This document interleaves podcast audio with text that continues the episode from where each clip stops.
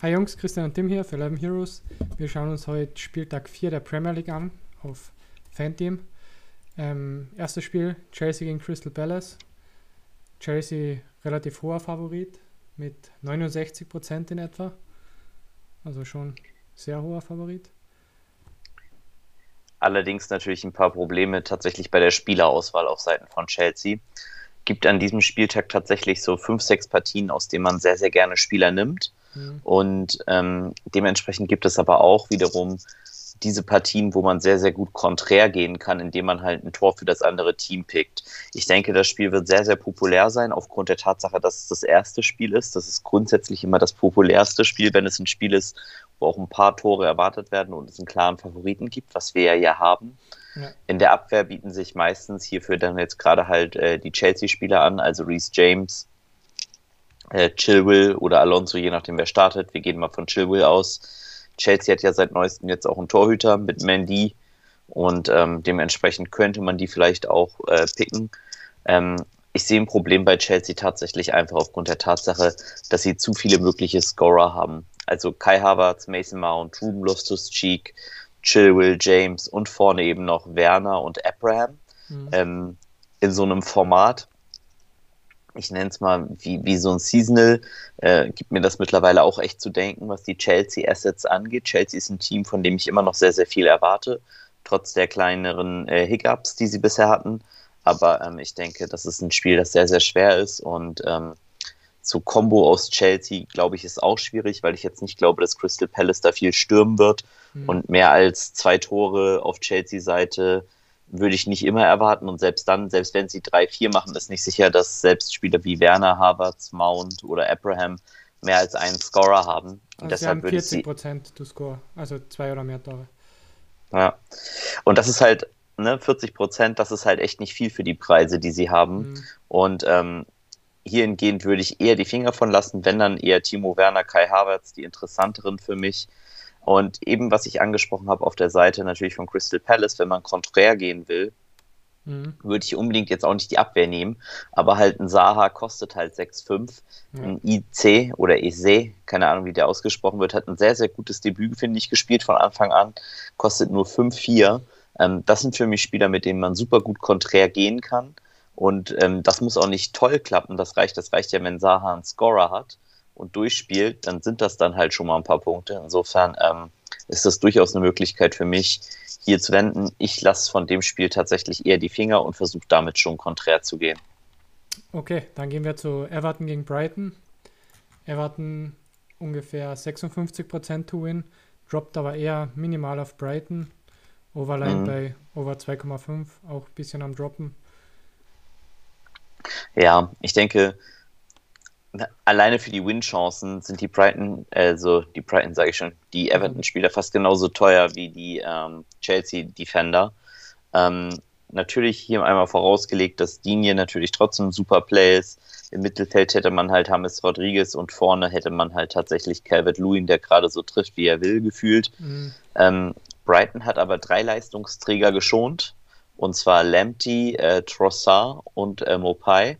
Das heißt, äh, ich gehe von einer starken Brighton 11 auf, ist für mich ein klarer Skip das Spiel, weil die Everton-Spieler einfach sehr, sehr teuer sind an einem Spieltag, wo ich äh, eher mit äh, Mopai, glaube ich, eher einen Brighton-Spieler nehmen würde oder Trossard, der letztes Mal dreimal den Pfosten getroffen hat. Die sind für mich dafür zu günstig. Quote verändert sich auf sie und hier ist sogar für mich sowas wie eine Art Combo-Konträr möglich. Das bedeutet, dass ich Trossard und Mopai spiele dass Brighton jetzt zu Null spielt, soweit würde ich nicht gehen, aber dann, wenn man das machen möchte, könnte man easy mit Lamptey und äh, Ryan auch hier sehr gut konträr gehen. Ähm, ich würde auch von diesem Spiel tendenziell eher die Finger lassen oder halt einen Spieler tatsächlich maximal nehmen und nicht stacken. Mhm. Okay, dann zu Leeds gegen Manchester City. Manchester City natürlich großer Favorit. 74% to win. Obwohl mhm. eigentlich gar nicht so groß gegen Leeds, finde ich. Leeds hat bisher halt sehr gut gespielt, ja. tatsächlich, ne? Die Overline ist bei Over 3,5, also schon, man geht schon so von vier Toren aus. Ja, Leeds hat sehr gut gespielt, aber auch sehr viel zugelassen an Chancen. Mhm. Und ähm, das ist für mich so das erste Spiel tatsächlich. Ich glaube, es ist ein super Bounceback-Spot für City. Und ich denke, Kevin De Bruyne, Raheem Sterling sind äh, auch made für Kapitäne hier. Ich denke, das ist ein super Spiel für die beiden und ähm, die können hier super reingehen. Ähm, auf Seiten von Leeds, ja, das wird schwer, da jemanden äh, speziell zu picken. Äh, Bamford würde sich natürlich anbieten. Ich finde aber allgemein ist der Sturmspot äh, super stark. Das heißt, ich habe fast in sämtlichen Line-Up-Konstruktionen, die ich habe, immer drei Stürmer rausbekommen. Mhm. Und ähm, ich möchte Bamford gegen City hier nicht einen äh, Spot geben. Ich habe letztes Mal gesagt, man kann gegen City schnelle Stürmer picken. Das hat Jamie Vardy dann mit dem Hattrick bewiesen. Aber ähm, das wird nicht jeden Tag passieren. Und ich denke tatsächlich, dass Leicester dann doch noch ein Tick besser ist als Leeds. Äh, Gerade eben aufgrund der Tatsache, dass Leicester halt sehr, sehr gut ohne Ball spielt. Mhm. Man darf nicht vergessen, dass Leeds ein Team ist, das selber sehr, sehr gern den Ball hat. Bedeutet, Leeds ist eigentlich ein Ballbesitzteam. Und äh, dementsprechend kommen die längst nicht so mit der Art von City zurecht, meiner Meinung nach. Insofern ist das für mich ein klarer Pick auf City und ein Dodge für Leeds. Perfekt. Dann zu Newcastle gegen Burnley. Ist ungefähr ein 50-50-Game, obwohl Newcastle schon noch Favorit ist mit 40% in etwa. Finde hier preis-leistungstechnisch Newcastle Defense relativ interessant. Wenn man es mhm. mal vergleicht, die haben Clean Sheet Quote von 36 Prozent, während Manchester City zum Beispiel 37 Prozent hat, also irgendwie 0,5 Prozent mehr oder 1 Prozent mehr. Ist halt der To-Win, den du bezahlst, aber halt ja, auch null Upside. Ja. Genau. Du hast halt null Upside bei Newcastle. Oder relativ ja, wenig, das oder? wenig würde ich sagen, genau. Ich würde ja. nicht sagen null.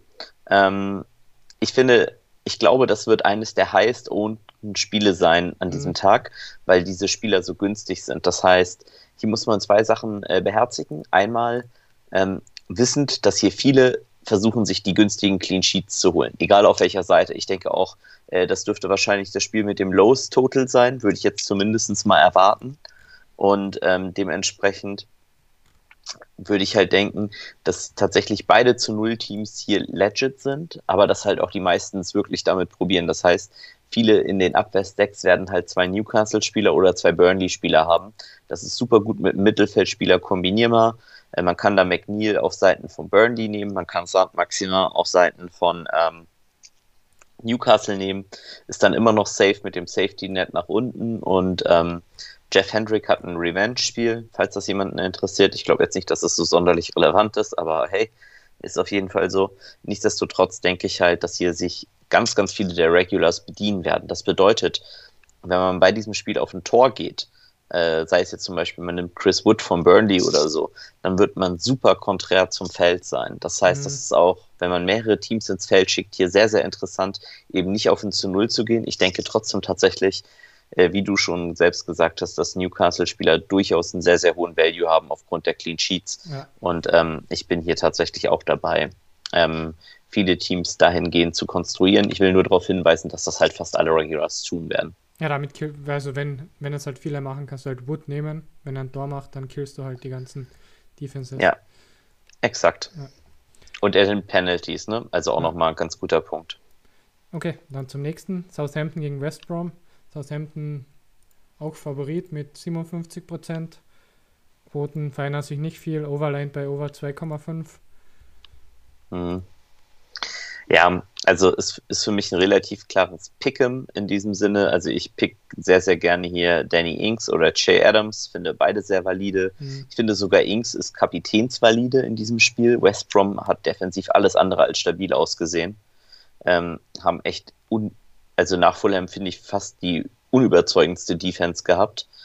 Und ähm, dementsprechend ähm, kleiner Geheimtipp, vielleicht GM Po, der äh, durchaus auch sehr offensiv stark sein kann. Verteidiger Kai Water-Peters, äh, Bertrand interessant.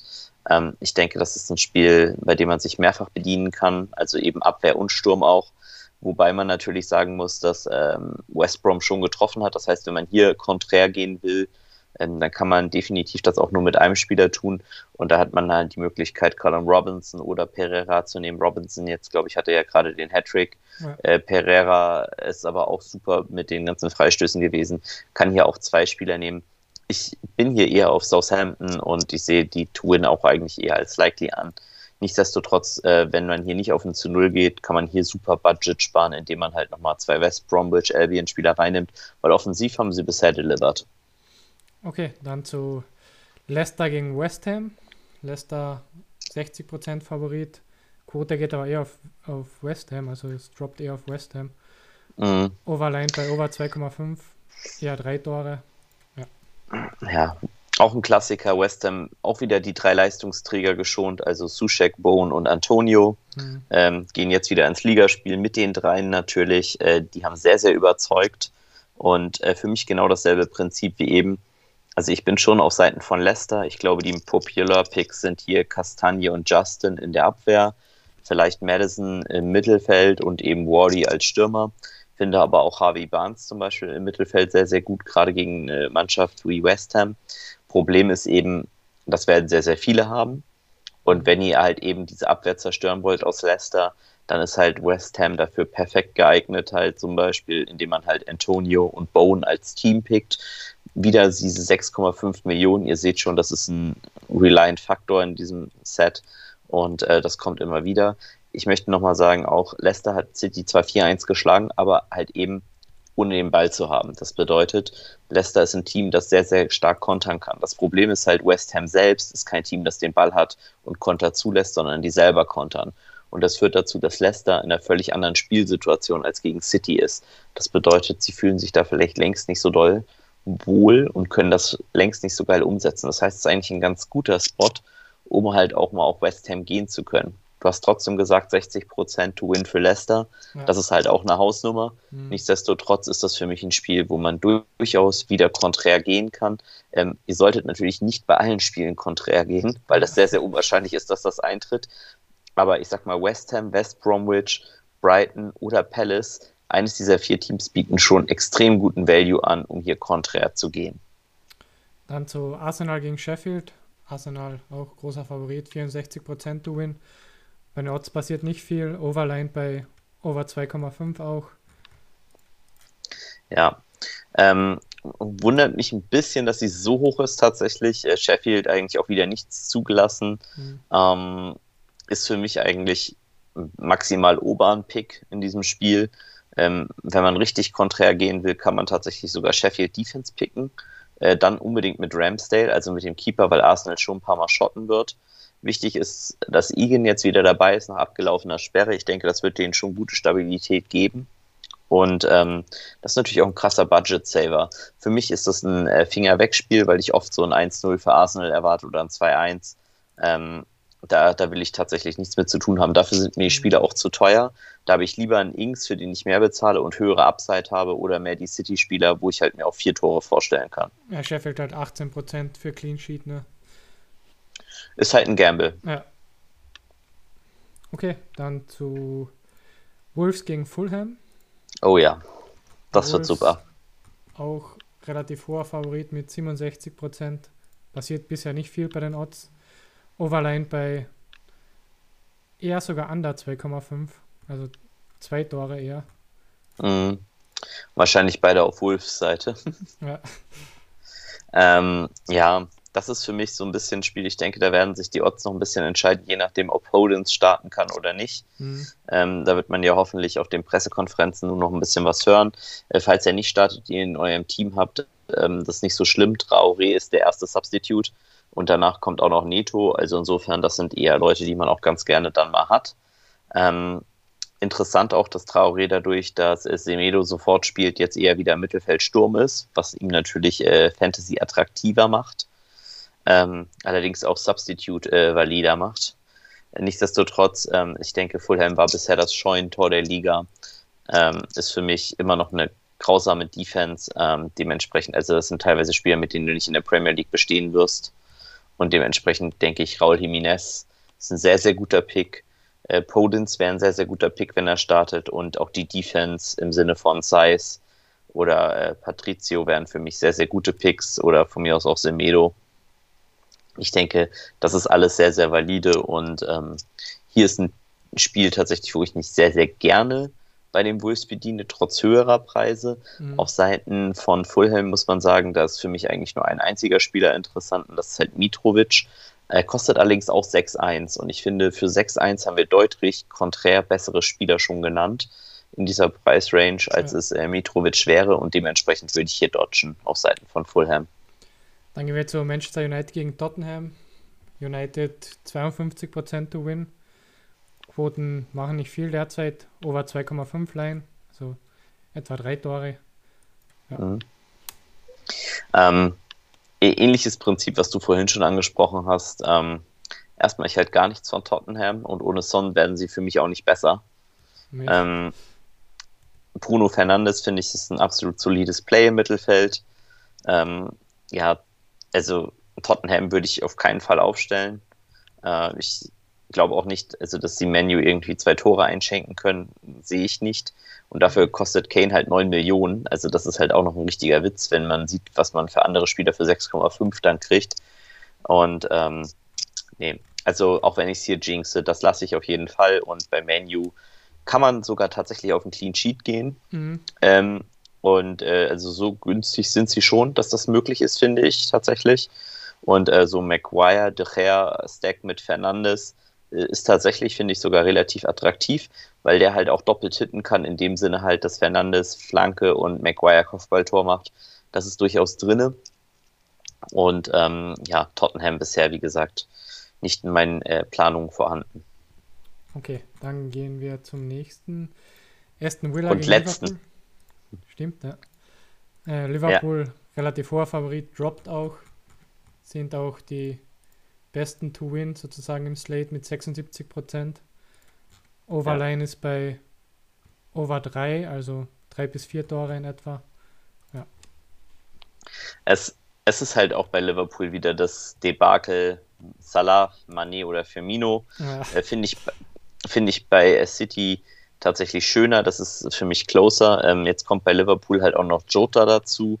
Da muss man bei Liverpool sich wieder fragen, Trent, Alex Arnold oder Robertson. Ähm, wenn man teuer gehen will und Budget spart in anderen Spielen, kann man das tatsächlich hier machen. Ich finde, auf Aston Villa zu gehen, konträr finde ich tatsächlich hier schlecht. Ähm, ich finde, da gibt es viel, viel bessere Spots. Auch die Aston Villa Guys kosten nicht so viel weniger. Also ein Grealish kostet 5,7 und ähm, das ist halt für mich tatsächlich dann einfach, wo ich mir dann denke, okay, wenn ich konträr gehen will, sorry, 5,9 kostet der übrigens, ähm, aber wenn ich konträr gehen will, dann zahle ich halt 6,5 für einen Spieler, der halt schon 20% mehr Chance hat, was zu reißen, als gegen Liverpool. Natürlich kann Grealish trotzdem treffen, das ist keine Garantie. Nichtsdestotrotz äh, denke ich, ist hier Liverpool nicht umsonst der hohe Favorite. Haben im Gegensatz zu den anderen Teams jetzt auch noch nicht gewackelt und ähm, ja, Aston Villa spielt diese Saison deutlich besser in der Defense und ähm, haben mich tatsächlich auch eher überzeugt bisher. Nichtsdestotrotz glaube ich halt eben, dass hier der Stoppschild kommt. Und wenn ihr trotzdem äh, auf Aston Villa gehen wollt, dann sind Mac McGinn, Hurricane oder Grealish halt genau die Spieler, die man nehmen kann. Nichtsdestotrotz würde ich es lassen, würde eher auf Liverpool gehen. Wobei ich hier halt auch sagen muss, aufgrund der Verteilung der Goals, äh, wäre ich eher bei City und Leeds, weil ich glaube, das Spiel könnte eher ein offener Schlagabtausch werden. Ich denke, Aston Villa wird sich schon hinten reinstellen und warten, dass Liverpool was tut. Ähm, mhm. Aber kann mich natürlich täuschen. Nichtsdestotrotz wäre das ein Spiel, was ich Gewichte zumindest mal weniger habe als die anderen Spiele. Perfekt, dann sind wir durch für heute. Super, dann äh, sagt uns gerne, was ihr mehr wissen wollt in den zukünftigen Videos, was ihr euch wünscht, äh, worauf wir mehr eingehen sollen. Lasst uns gerne auch ein Abo auf unserem Kanal da, damit sichert ihr euch, äh, dass wir weiter Content posten können, dass ihr nichts mehr verpasst. Und dann freuen wir uns, wenn ihr das nächste Mal dabei seid. Das waren dann Tim und Christian, viele News. Bis zum nächsten Mal. Tschüss. Ciao.